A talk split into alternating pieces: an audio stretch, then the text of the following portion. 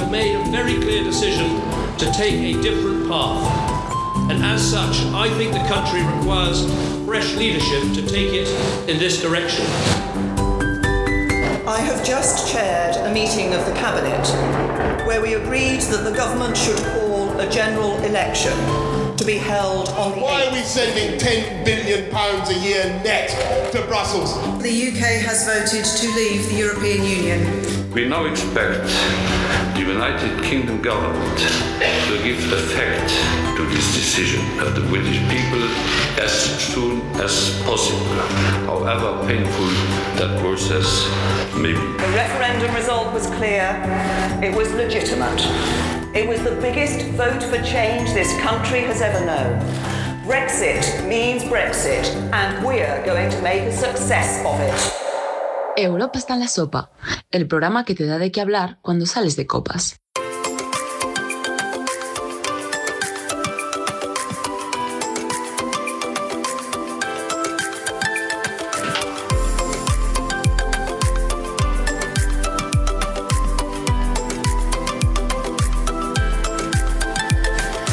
La salida del Reino Unido de la Unión Europea es cuestión de horas. Después de un largo periodo de negociaciones, prórrogas y elecciones, ha sido posible llegar a un acuerdo. Y el Parlamento Europeo lo ratificó este miércoles en una sesión muy emotiva. Lo que está claro es que se trata de un momento triste tanto para la Unión Europea como para el Reino Unido. Al acabar la votación, un grupo de diputados entonaron la tradicional canción del poeta escocés Robert Burns para despedir a sus compañeros británicos que abandonarán su escaño.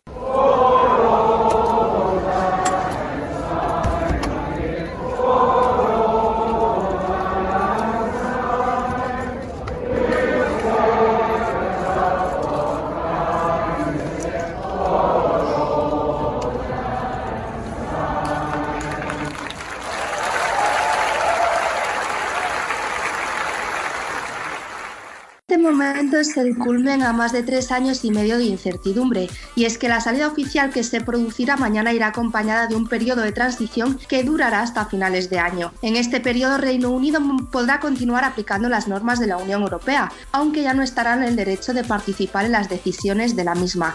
¿Qué ocurrirá en este periodo y a partir de entonces? Durante estos minutos intentaremos reflexionar sobre las causas que nos han llevado hasta esta situación y, como no, sobre las posibles consecuencias.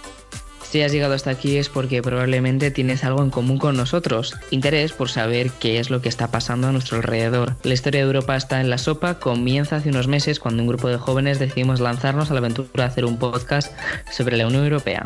Gracias a la organización Equipo Europa hemos tenido la oportunidad de hacerlo.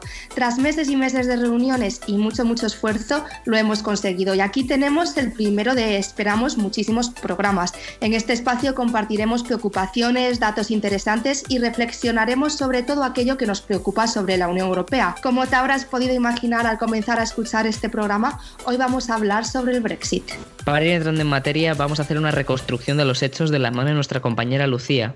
Mañana terminó una primera etapa con la salida formal del Reino Unido, pero este proceso comenzó a gestarse hace ya un tiempo con una promesa de David Cameron, todo un recorrido que analizaremos en la tertulia, en la que hablaremos de causas y consecuencias de este periodo histórico. También queremos saber tu opinión, así que te animamos a que participes del debate a través de las redes sociales de Equipo Europa. Y para poner el broche final a nuestro primer programa, charlaremos con la presidenta de Equipo Europa para saber en qué consiste este proyecto, todo de la mano de Eduardo Jiménez y Ana Rodríguez. ¿Preparados para entender el Brexit? Comenzamos. Y lo hacemos remontándonos a 2013 con nuestra compañera Lucía. ¿Dónde están las raíces de esta complicada tensión? Para ir al principio de la historia del Brexit tenemos que remontarnos a enero de 2013, cuando David Cameron anunció que si ganaba las elecciones de 2015 convocaría un referéndum sobre la permanencia, cosa que pasó, y con mayoría absoluta. Se pone así en marcha la convocatoria del referéndum que se celebró el 23 de junio de 2016, con el resultado que todos conocemos. The British people have voted to leave the European Union. A raíz de eso, Cameron pone pies en polvorosa y anuncia su dimisión. Asume el cargo Theresa May, nueva actriz protagonista del drama. En marzo de 2017, May firma la Carta de Salida de la Unión Europea, invocando así el artículo 50 del Tratado de Lisboa. Atención, porque según esto, el proceso debía concluir el 30 de marzo de 2019, pero spoiler, no fue así. Hasta diciembre de 2017 no llega el primer acuerdo sobre las condiciones de la salida. Aquí, el gobierno británico se comprometía a pagar la factura del Brexit, garantizar los derechos de los ciudadanos europeos y alcanzar un pacto sobre la frontera con Irlanda. Como si fuera tan fácil, unos meses después, en junio del 18, la UE rechaza la propuesta británica sobre la frontera con Irlanda del Norte por ir en contra del mercado interior europeo. De nuevo, el 25 de noviembre, ahora parecía que sí, la Unión Europea da por cerrado el acuerdo del Brexit describiéndolo, en palabras de Juncker, como el mejor acuerdo posible y el único posible. Por esas fechas, la política nacional a May se le estaba poniendo peleaguda supera la moción de censura interna planteada por su partido y poco después la moción parlamentaria de Jeremy Corbyn, pero no durará mucho más. May dimite el 24 de mayo de 2019 y asume el cargo, dos meses después, el euroescéptico Boris Johnson, y con él se suceden las polémicas, pues Johnson quiere cerrar el Parlamento británico para evitar que retrasaran sus planes del Brexit. El 17 de octubre se anuncia un nuevo acuerdo para la salida del Reino Unido, que sería efectiva en la noche del 31 al 1 de noviembre. Sin embargo, se acaba dando una nueva prórroga de tres meses por el fantasma del Brexit duro. Europa está en la sopa, el programa que te da de qué hablar cuando sales de copas.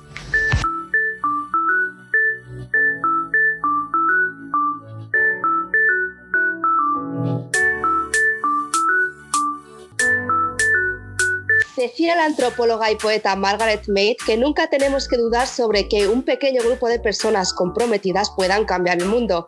De hecho, son los únicos que lo han logrado, repetía constantemente. Como jóvenes que somos, hemos crecido viendo los grandes éxitos y fracasos del sueño europeo y queremos formar parte de su futuro, juntos, como diría Margaret. Por esta razón hoy tenemos con nosotros a Lucía Cortés, periodista y politóloga en ciernes, que nos habla desde Bilbao, a Ángel Chavarría, jurista que viene desde Canarias, y Irene Pujol, futura analista y madrileña y como ella misma dice, ciudadana del mundo. Bienvenidos chicos. Hola, muchas gracias por invitarnos. Buenas, muchas gracias por, eh, por permitirme estar aquí. Hola, es un placer estar aquí con todos vosotros. Bueno, para empezar me gustaría preguntarte, te voy a preguntar a ti Ana, no sé si tú te acuerdas dónde estabas eh, cuando se aprobó ese referéndum del Brexit hace ya unos cuantos años? Pues yo me acuerdo que estaba en las fiestas de mi pueblo y además fue una situación súper rara porque la noche anterior había estado de fiesta, ¿no? Y me levanté por la mañana cuando vi el telediario dije, esto no puede estar pasando. Y ya cuando vi el telediario definitivo por la noche dije, madre mía, que, que no es que lo hayas soñado, ¿no? que es una realidad. Y ya empecé pues a preguntarme qué podría pasar, como hicimos todos, supongo. ¿no? ¿El resto dónde estabais ese día? Pues yo recuerdo que vi el resultado por televisión y me quedé alucinada. O sea, yo admito, o sea, lo admito, lo digo aquí en las ondas, no me esperaba que fuera a salir adelante y que hubiera Brexit efectivamente. O sea, no me lo podía creer. Yo, sinceramente, no me acuerdo muy bien, pero creo que estaba en medio de una clase cuando me enteré, justamente de, derecho europeo, valga la redundancia en este, en este caso.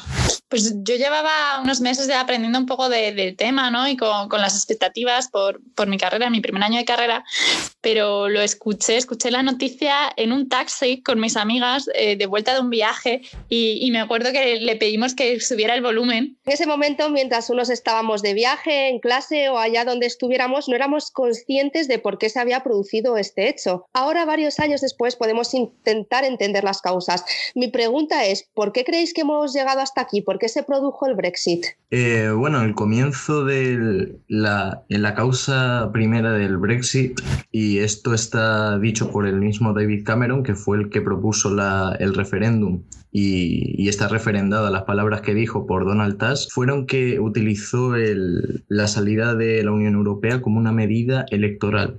Eh, él no se esperaba que fuera a salir el, el sí a la salida de la Unión Europea, o sea, no a la, Unión Europea. Y al final, pues se llevó el, el chascarrillo que se llevó. Yo creo que, con todo, suscribiendo las palabras de Ángel, creo que también una de las causas que tiene el Brexit, hablando más a lo mejor en abstracto, es eh, sobre todo el efecto perverso de la globalización, de lo que hablamos muy a menudo. Y es que eh, uno de estos efectos es el proteccionismo económico que hemos visto ya, sobre todo en el caso de los aranceles, la guerra comercial entre Estados Unidos y China. Pero en el ámbito político, lo que ha traído este, la globalización también es un de los nacionalismos. Y es que el Brexit no es más que un nacionalismo exacerbado. Es simplemente intentar solucionar los problemas internos culpando a elementos externos, en este caso hablaríamos de la Unión Europea. Y es que no debemos olvidar que la Unión Europea conlleva la aceptación de un principio fundamental del que todos los que somos parte de la Unión Europea nos hemos beneficiado en menor o mayor medida, y es la libre circulación, ya sea de trabajadores, capitales, mercancías. Y es que el Brexit lo que, lo que es, en una de sus causas, evidentemente no todo es explicable con esto, es eh, un rechazo a las personas migrantes y un rechazo a la apertura, eso es para mí una de estas causas del Brexit. Eh, además, otro factor que pudo haber contribuido a la victoria del sí al Brexit tiene que ver con los datos que ciertas empresas tienen de nosotros gracias a medios como Facebook y con el escándalo de Cambridge Analytica del que probablemente hayáis oído hablar. Hay un documental buenísimo sobre esto en Netflix, se llama El Gran Hackeo y lo recomiendo 100%.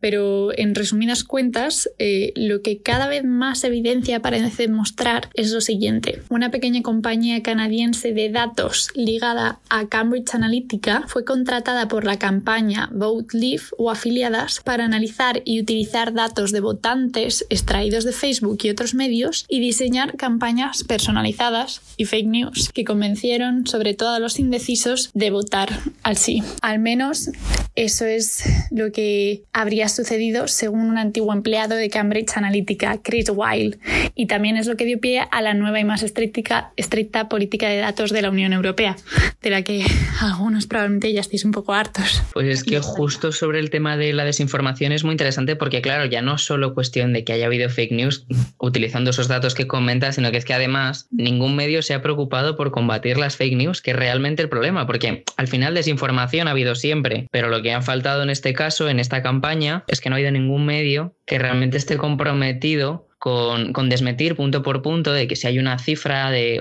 cifras económicas que volaban de dinero que la Unión Europea destinaba no sé qué y que Reino Unido podía invertir pero que no está invirtiendo, tal, todo un lío de cifras que al final nadie se ha, se ha molestado en contrastar y decirle realmente a los votantes que es verdad y que no es verdad, vaya, que es mentira. Y claro, es que eh, al final esto no es algo que haya pasado en un partido, o por lo menos yo no lo he percibido así, pero al final esto es algo que ha pasado tanto en derecha como izquierda como en centro. Todo el mundo eh, ha entrado al saco de la manipulación y, es que nadie se ha quedado atrás. Y claro, es un problema que en definitiva lo que acaba es con la confianza. Y esto es algo que yo supongo que, que Ursula von der Leyen tendrá muy presente porque en un periodo de incertidumbre no se puede jugar con la confianza como se ha estado jugando. Entonces ahora mismo la Unión Europea yo creo que tiene eh, retos bastante gordos por delante como para jugársela con el tema de la confianza viendo que los votantes ahora mismo son tan volubles. No sé cómo lo veis vosotros.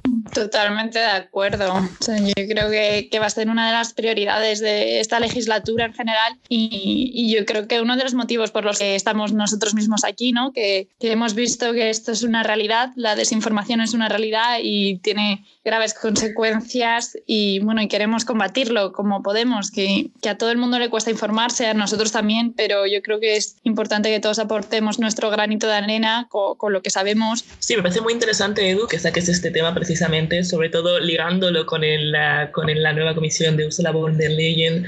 Y yo estoy, eh, yo tengo muchas esperanzas y mucha confianza en, este, en el ejecutivo de Úrsula eh, y sobre todo en este, esta cartera tan, tan polémica de promoción del estilo de vida europeo. ¿no? Creo que por ahí podría colarse esta lucha contra la desinformación, ¿no? Si, para, para darle algún sentido a esta cartera, ya que si, nos, si basamos el estilo de vida europeo en la defensa de los derechos humanos y la promoción del Estado de Derecho, un derecho humano muy importante al final es la libertad de prensa, ¿no? la libertad de información. Y, lo que está haciendo las fake news y las informaciones es precisamente socavar esto. ¿no? Entonces, yo creo que por ahí podría ir esta, esta lucha contra la desinformación desde el punto de vista de las instituciones europeas. Ahora bien, volviendo al tema del Brexit, está claro que al menos yo lo veo claro, que había intereses importantes de los principales medios de comunicación británicos en no desmentir eh, ciertos, ciertos comentarios que se hicieron durante la campaña del referéndum para que triunfara la, la opción de, de, una, de, una, cierta parte de la clase política, ¿no? Al menos creo que había esa, esa cierta interés, ¿no? Lo que comentas, Lucia, es un poco va, vas más por la línea de que había más interés editorial que un auténtico compromiso con eh, la verdad que se supone que es la máxima deontológica de, del periodismo. Así es, así es. En ciertos temas yo creo que se está dejando de lado lo que es la, verdad ¿no? y, la, informar a, tus lectores en pos de influir en la vida pública y al final ejercer como, como un actor más ¿no? por parte de ciertos medios. Aunque también eh, rompiendo una lanza por los sistemas de medios actual, creo que esto se ha hecho también antes y no es una cuestión solo del siglo XXI. Pero eso no quiere decir que siga estando mal, por supuesto. Bruselas tiene que hacer algo, o sea, Bruselas tiene que mover ficha con el tema de, de las fake news, o sea, tiene que mojarse en intentar combatirlas de alguna manera, o al final esto es una cosa de los medios que deberían ser capaces de autorregularse. No sé si Irene o Ángel tenéis una opinión formada al respecto. Desde mi punto de vista, en el sentido de la autorregulación de los medios de comunicación, mm, no lo veo muy viable porque siempre que se ha intentado autorregular una profesión o ha habido algún intento mínimo, siempre se ha llegado a, casos de, corrupción o casos de fake news muchísimo más graves que han perjudicado a, las mismas personas que han sido noticia o medios o, empresas o personas. Entonces, si veo más viable que Europa, desde el Parlamento o, una comisión aparte, eh, estudien una medida para poder regular eso de manera eficaz y eficiente. A mí me gustaría decir que la Unión Europea sí que lo está haciendo, más o menos desde 2015, eh, coincidiendo con el Brexit, poquito después, puso en marcha varias iniciativas para tratar de combatir la desinformación a través de las narrativas, sobre todo los medios de comunicación iban en contra de los medios de comunicación rusos como RT o como Sputnik y tienen una web que me gustaría mencionar EU versus Disinfo. En esta web eh, lo que intentan hacer es dar respuesta a las campañas de desinformación que llegan desde países como Rusia y que afectan a la Unión Europea. Y Rusia, sobre todo en estos últimos años, ha estado atacando principalmente con el tema Brexit y con el tema Ucrania. O sea que lo han tenido muy fácil y tienen muchísimo trabajo desde ahí intentan combatirlo. Respecto a la pregunta, yo, mm, la Unión Europea ya, ya ha comenzado a, desarrollar una estrategia de comunicación ¿no? que combata un poco toda esa desinformación, pero eh, yo estuve en primera escenada y justo Pablo Pérez, al que recomiendo completamente seguir en Twitter, si uno quiere combatir las fake news, es respecto a la, a la Unión Europea. El Pablo Pérez era el director de, de, redes sociales de la Comisión Europea y nos dijo que era importante no tampoco controlar todo demasiado. Obviamente tienes que combatir, pero no puedes simplemente mostrar tu visión de la realidad como institución, porque no, no es tu papel. Tú puedes dar información de lo que haces, pero tampoco puedes decir completamente estos están mintiendo. Tienes que dejar. Uno de los derechos fundamentales de la Unión Europea es la, libertad de expresión, ¿no? Creo que es algo que defiende. Entonces, tiene que tener cuidado con el nivel en el que controla la información. Entonces yo creo que es la responsabilidad aquí más de, de cada uno y de los medios y de educar a la gente a no creerse todo lo que lee eh, en, las, en, las, redes, en las noticias y buscar por su propia cuenta. Bueno, pues hemos hablado de causas, pero no hemos dicho prácticamente nada de las consecuencias. Eh, por ejemplo, a España, ¿cómo, ¿cómo le puede afectar el Brexit? En términos de consecuencias, la, una de las más grandes, pienso yo, es en, en términos económicos, porque aquí va a afectar a, por igual a todo el mundo, eh, tanto personas jurídicas como, como físicas, como al ciudadano medio. Y esto es porque leí hace no mucho que ya Boris Johnson estaba pensando hacer acuerdos con Estados Unidos y con básicamente con los mercados más grandes que compiten con la Unión Europea y eso significa pérdidas importantes para la misma Unión Europea. Entonces, a lo largo de, este año, de este próximo año, de 2020, sí es verdad que tanto Europa como mismamente Reino Unido van a perder bastante por la salida de todos los acuerdos que tienen con las distintas empresas de la Unión Europea, todos los tratados de los que tiene que desligarse de la Unión Europea y, y eso va a afectar tanto al mismo Reino Unido que va a tener unas pérdidas enormes y a la Unión Europea también, porque no hay que olvidar que Reino Unido es una de las grandes potencias que hay ahora mismo en, en, la Unión Europea. Desde el punto de vista de la defensa, sí es verdad que creo, yo creo que esto va a poder ser una oportunidad, incluso intentando ver algo que claramente es negativo para todos y todas, que es el Brexit, pero intentando poner una nota positiva desde el punto de vista de la defensa, sí es verdad que podremos avanzar eh, el resto de la Unión Europea, los que nos quedamos aquí, podemos avanzar en una cierta, en mayor integración, porque la Unión, o sea, Reino Unido siempre había sido súper súper contrario a, a, ceder más soberanía, que al final la defensa es un, es un tema en el que a todos nos cuesta mucho ceder, pero podemos avanzar en la creación de este ejército europeo del que habla del que ha hablado mucho Macron, eh, mejorar en la, la, PESCO, que es eh, la política estructurada de cooperación, los planes de cooperación estructurada. Y yo creo que en este sentido, en el ámbito de la defensa, sí que puede ser una oportunidad. Si bien es cierto, no olvidemos que estamos perdiendo al que era el único, junto con Francia, Estado miembro que tiene armas nucleares, que esto también es importante tenerlo en cuenta, que ahora se nos queda solo Francia, por lo que va a poder ejercer un liderazgo mucho mayor eh, Francia en este, en este ámbito, lo cual mm, no sé hasta qué punto es positivo que un solo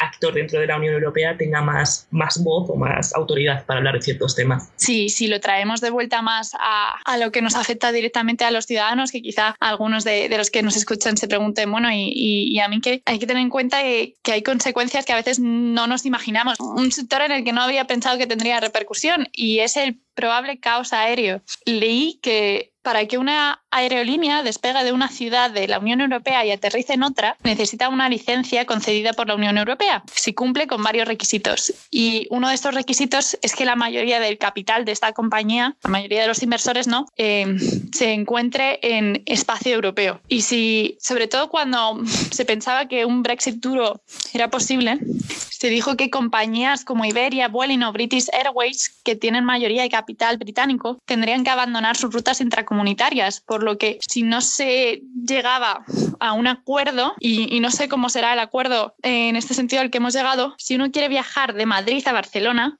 tendrá que coger un vuelo de Madrid a Reino Unido y otro de Reino Unido a Barcelona, si lo quiere hacer obviamente con, Iberia o alguna de estas compañías. En otras palabras, habrá también menos oferta de vuelos y eso significará precios más altos. Creo en este respecto que tanto Vueling como Iberia habían, parece que habían desarrollado unos planes al respecto aprobados por, por, el Ministerio de Fomento el pasado verano, pero estos tenían que ser aprobados por Bruselas y no sé dónde está la cosa ahora mismo. Así que eso es algo a tener en cuenta, que, habrá que ver cómo, cómo nos afecta. Sí, me parece muy interesante ese apunte, Irene. La verdad es que yo tampoco lo había pensado, pero es que si nos damos cuenta, esta, este alargamiento del proceso de negociación del Brexit se debe, yo creo, a ese tipo de, de detalles, ¿no? de cositas técnicas que alguien profano en la política aeronáutica pues no conocemos, pero que todas sumadas en los que están haciendo que se alargue tanto y sea tan, tan complejo este proceso. ¿no?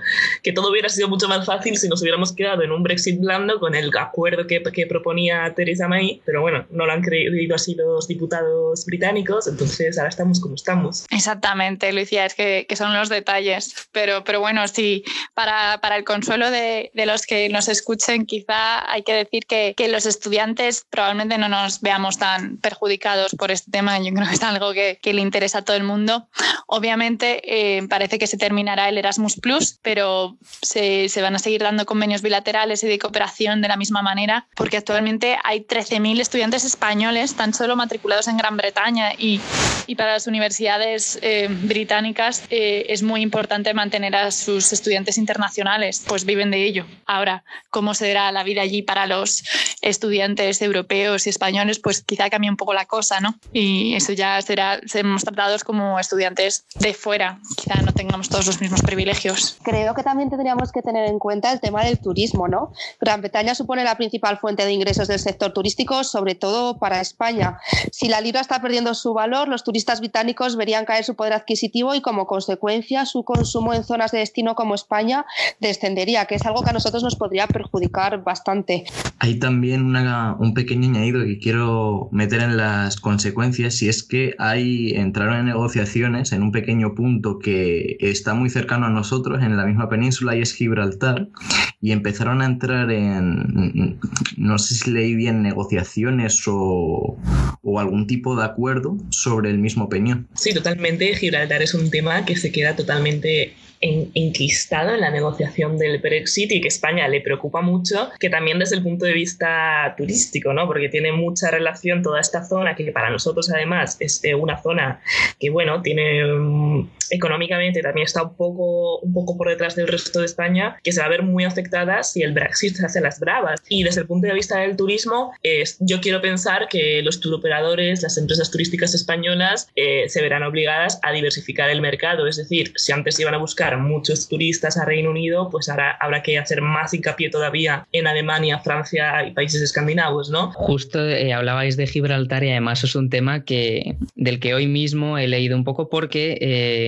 el eurodiputado José Ramón Bausá, del Grupo Ciudadanos, es decir, integrado en Renew Europe, eh, hablaba de esto y hablaba de esto como uno de los grandes logros que han conseguido en estas últimas semanas. ¿Por qué? Porque en principio la Comisión Europea se va a comprometer a defender los intereses de España y sobre todo a posicionarse, algo que es histórico. Entonces a lo mejor esta es también una de las, uno de los puntos positivos de la salida de Reino Unido y es que efectivamente se van a desbloquear muchas cosas que va a ser un poco efecto dominó y es van a ir saliendo muchos temas que Reino Unido en cierto sentido está bloqueando de manera completamente legítima y muy diplomáticamente correcta, pero que se estaban bloqueando y que van a empezar a ir saltando. Y una de ellas es, como bien decís, el, conflicto de Gibraltar. Yo creo que has acertado completamente con la palabra histórico, Edu, porque eh, la cantidad de, consecuencias que, estamos viendo que, el Brexit va a conllevar eh, simplemente puede ser calificada histórica. Es es por eh, la escala del evento, de este evento, es, va mucho más allá de que Reino Unido se saliese de, de, Eurovisión, por poner un ejemplo, ¿no? O sea, no es lo mismo que dejes de participar en un concurso a que dejes una estructura en una época tan globalizada, donde la característica principal es que todo está interconectado. Entonces, si quitas una pieza, es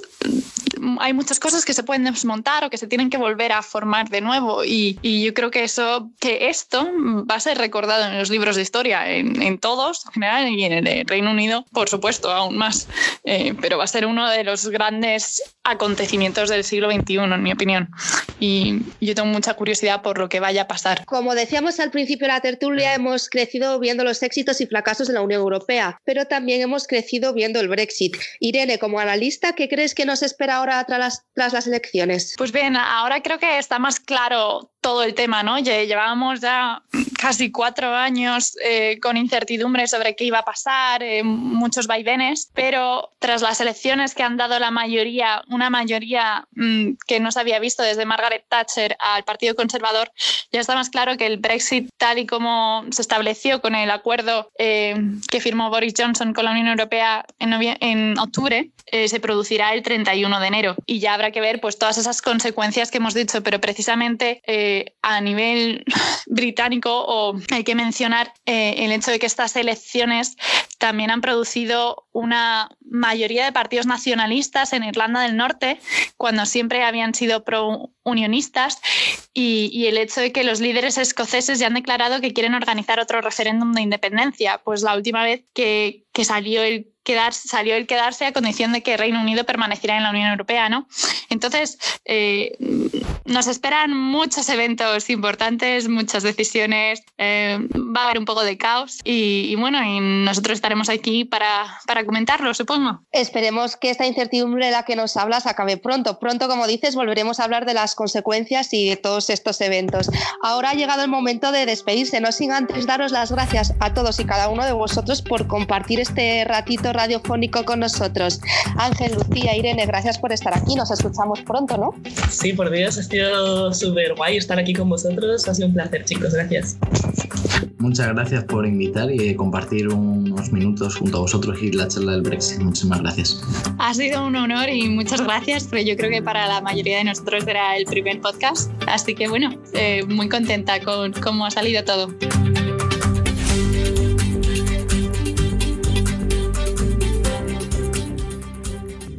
Aunque hayamos estado muy serios durante esta tertulia, el Brexit también nos ha dejado muy buenos momentos, como por ejemplo cuando el expresidente de la Cámara de los Comunes perdió la paciencia pidiendo silencio y orden durante una de las sesiones. Y como no, como no podía ser de otra forma, han sido cientos los memes que nos han hecho reír durante este tiempo. Nuestra compañera Irene ha hecho una recopilación y no es que sean pocos precisamente, ¿no, Irene?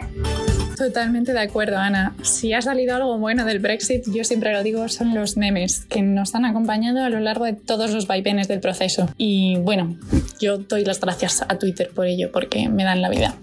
Sin embargo, en este podcast me voy a concentrar tan solo en los que salieron tras el último aplazo de la fecha del Brexit a enero, y en particular en mi top 3. El primero, escrito por Julian Pope, lee así. Es el año 2192. El primer ministro británico visita Bruselas para pedir una extensión de la fecha del Brexit. Nadie recuerda dónde originó esta tradición, pero cada año atrae a muchos turistas de todo el mundo. Este yo lo leí y me partí de risa la primera vez, porque, bueno. El segundo es un comentario de una chica, Bad Decision, en Facebook, que dice en inglés, Brexit has literally had more dates than me. Básicamente que el Brexit ha tenido más citas que ella, porque en inglés dates significa fechas y citas.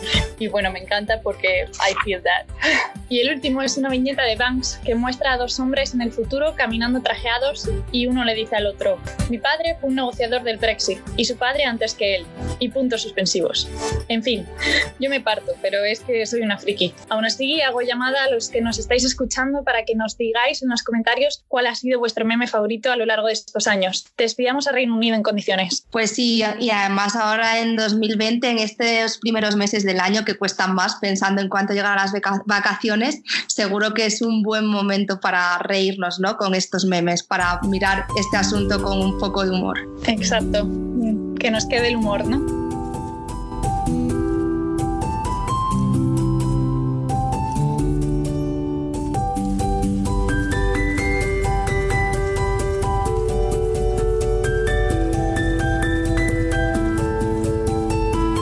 Hemos hablado del Brexit, pero no hemos dicho prácticamente nada de lo que somos, de Equipo Europa. Es posible que alguno de nuestros oyentes haya visto algún meme animando a votar en las elecciones europeas o reciba la newsletter mensual. Pero ¿qué es Equipo Europa? Para explicar bien en qué consiste este proyecto, damos la bienvenida al podcast a Julia, nuestra presidenta. Hola Julia, cuéntanos, ¿cómo surge la idea de crear un grupo de jóvenes para hablar de la Unión Europea? Pues Equipo Europa surgió a través de la campaña Esta vez voto del Parlamento Europeo para promover la participación electoral en las elecciones europeas de 2019. Un grupo de jóvenes voluntarios de esta campaña, que éramos todos de Madrid, eh, nos reuníamos periódicamente en la oficina del Parlamento Europeo en Madrid eh, para idear eh, eventos que podíamos hacer en relación a la campaña, cómo hacer llegar estas elecciones a los jóvenes y motivar que votasen. al final, todas estas ideas y motivación que íbamos trabajando semana a semana se convirtieron en un proyecto más grande que dieron lugar a, a la Asociación de Equipo Europa. Me comentas, Julia, que empezasteis en Madrid, que todos seréis en Madrid de cara a esas elecciones europeas, pero ahora mismo Equipo Europa ha crecido bastante. ¿Cuál es la dimensión aproximada de Equipo Europa? ¿Dónde podemos encontrar ahora mismo Equipo Europa? Pues sí, la verdad es que justo cuando terminaron las elecciones y nos planteamos cómo seguir con la asociación, nos dimos cuenta de que la gente que quería participar no estaba solo en Madrid, sino que había mucha gente fuera de, de, la ciudad, había gente en las comunidades autónomas e incluso fuera de España. Entonces decidimos constituirnos como una asociación a nivel estatal y ahora mismo eh, tenemos gente en prácticamente todas las comunidades autónomas, eh, fuera de España, en tantos países países europeos como países fuera de Europa, tenemos gente en Canadá, en Estados Unidos, incluso Argentina. Y, no sé, o sea, el alcance en general de la, asociación es que es muy, muy elevado. Eh, es, es, bastante impresionante. No, no, esperábamos llegar hasta aquí, la verdad. Y bueno, ¿cuál es el nivel de implicación de la gente? Claro, porque al final esto es algo totalmente altruista. ¿Qué dimensión tiene y la gente cómo se implica? Pues esto es un poco como todas las asociaciones, ¿no? Hay, hay gente muy implicada y hay gente muy poco implicada. Eh, yo creo que esto es algo que hemos tenido muy claro desde el principio y por eso no nos estamos, no nos, no nos estamos frustrando demasiado porque aunque tenemos un número muy grande de socios, evidentemente no es proporcional al número de socios que, que participan. Aún así, la gente que sí que participa, estamos sacando muchísimas cosas adelante, es impresionante. Eh, así que a mí lo que realmente lo que me importa, importa no es que haya más gente implicada, sino que la gente que está implicada eh, haga lo suficiente como para sacar esto adelante. Y de momento está siendo así. Pues muy bien, y que así siga. Eh, por último, por ir terminando, ¿qué objetivos hay marcados para este año 2020? Pues ahora mismo nosotros nos estamos centrando en la campaña de un árbol por Europa. Eh, está teniendo muchísima importancia, la verdad. El Parlamento Europeo ha accedido a colaborar con nosotros en esta campaña. Un árbol por Europa es una campaña que es, ideamos desde la Junta de Equipo Europa y consiste en convencer a tantos alcaldes de España como sea posible a que planten un árbol en sus municipios en respuesta a los incendios de la Amazonia, de Siberia y que han sucedido en Europa este último año. Eh, la idea original fue de David Sassoli, el presidente del Parlamento Europeo, que lo publicó en su Twitter. Y nosotros lo vimos, nos pareció muy tierno, pero dijimos a ver qué alcalde, por lo menos español, eh, se ponía a leer el Twitter de Sassoli. Entonces decidimos convertir esta propuesta tuitera de, de Sassoli en, en, una campaña y es lo que hemos estado haciendo desde octubre, llevando esta propuesta a todos los alcaldes de España para ver si se suman. Muy bien, entonces, eh, por ir recapitulando, de cara a este 2020 tenemos, eh, seguimos con un árbol por Europa y también los proyectos que poco a poco desde las delegaciones irán desarrollando. Eso es, al final eh, la Unión Europea no es solo política, que solemos caer en ese error, tiene muchísimas ramas de conocimiento interesantes y muchísimos temas que se pueden tratar en los que la Unión Europea trabaja y tiene competencias. Nuestra idea a través de los proyectos era precisamente visibilizar esto, ¿no? que, que la gente sepa, nuestros simpatizantes, la gente que nos sigue en redes, sepa lo que hace la Unión Europea y las distintas materias que estamos trabajando desde los proyectos regionales para que entienda que no es solo reuniones burocráticas de hombres con corbata, sino que tiene implicaciones reales en las vidas del día a día de las personas en distintos temas. Muy bien, pues Julia Fernández, presidenta de Equipo Europa, muchísimas gracias por estar con nosotros. Nada, gracias a vosotros.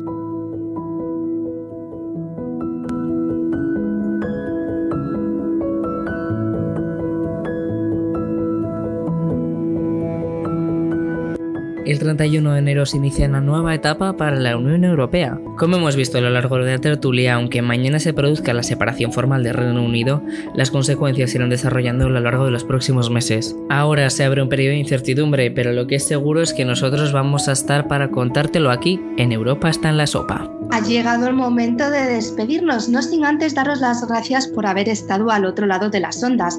Sin vosotros este podcast no sería posible. Nos escuchamos pronto, mientras tanto puedes seguirnos a través de nuestras redes sociales. Nosotros volveremos antes lo que os esperáis para seguir contándoos la última hora de la actualidad europea. Hasta entonces. Europa es un grupo de jóvenes eurofrikis que se reúnen para hablar de la Europa de hoy y para actuar por la Europa del mañana. No dudes en unirte a nosotros y seguirnos en redes.